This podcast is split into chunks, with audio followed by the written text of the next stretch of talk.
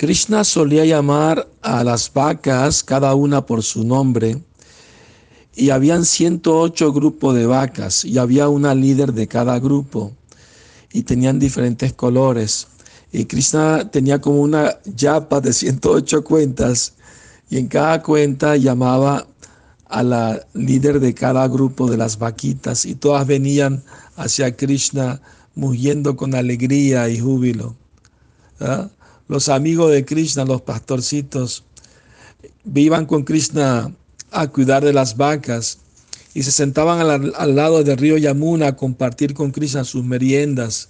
Traían cachoris y ladus.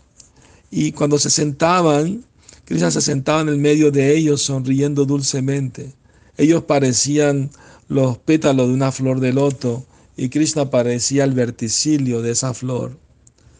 Al atardecer, Krishna regresaba a la aldea de Brindavan junto con sus amigos, tocando la flauta y cantando canciones, mientras que algunos de los niños bailaban al compás de la música. Krishna alababa sus actividades diciendo, muy bien hecho, muy bien hecho.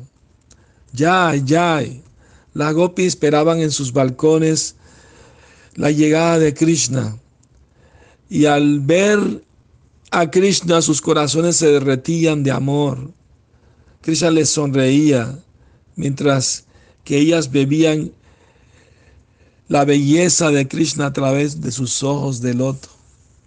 Cuando Krishna estaba en el campo de pastoreo, las gopis pensaban absortas en él y estaban preocupadas de que no se lastimara sus suaves pies al pisar las piedritas del camino. Solo pensar en ello eh, se preocupaban y hasta lloraban por tanto amor que le tenían.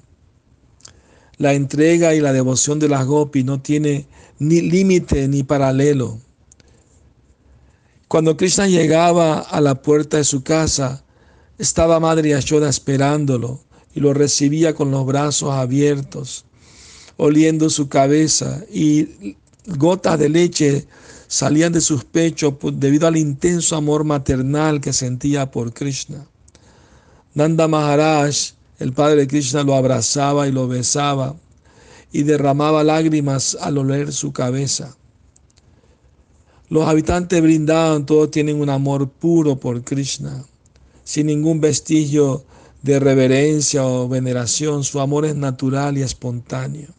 Hasta el río Yamuna, cuando Krishna pasaba a su lado, paraba sus olas para recibir el polvo sagrado de los pies de Krishna.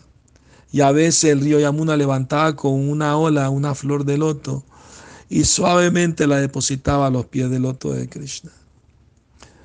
Por las mañanas venían los amigos de Krishna a su casa para ir con él a cuidar de las vaquitas. Y Madre Yashoda le pedía a uno de los niños que le ayudara a vestir a Krishna. Y ese niño pastor se ponía a amarrarle las campanitas tobilleras a Krishna y Krishna juguetonamente agarraba su flauta y suavemente lo golpeaba en la cabeza. Y Madre Ashoda le regañaba, no trates así a tus amigos. Entonces los pasatiempos de Krishna son hermosos e ilimitados. Que sueñen con Krishna.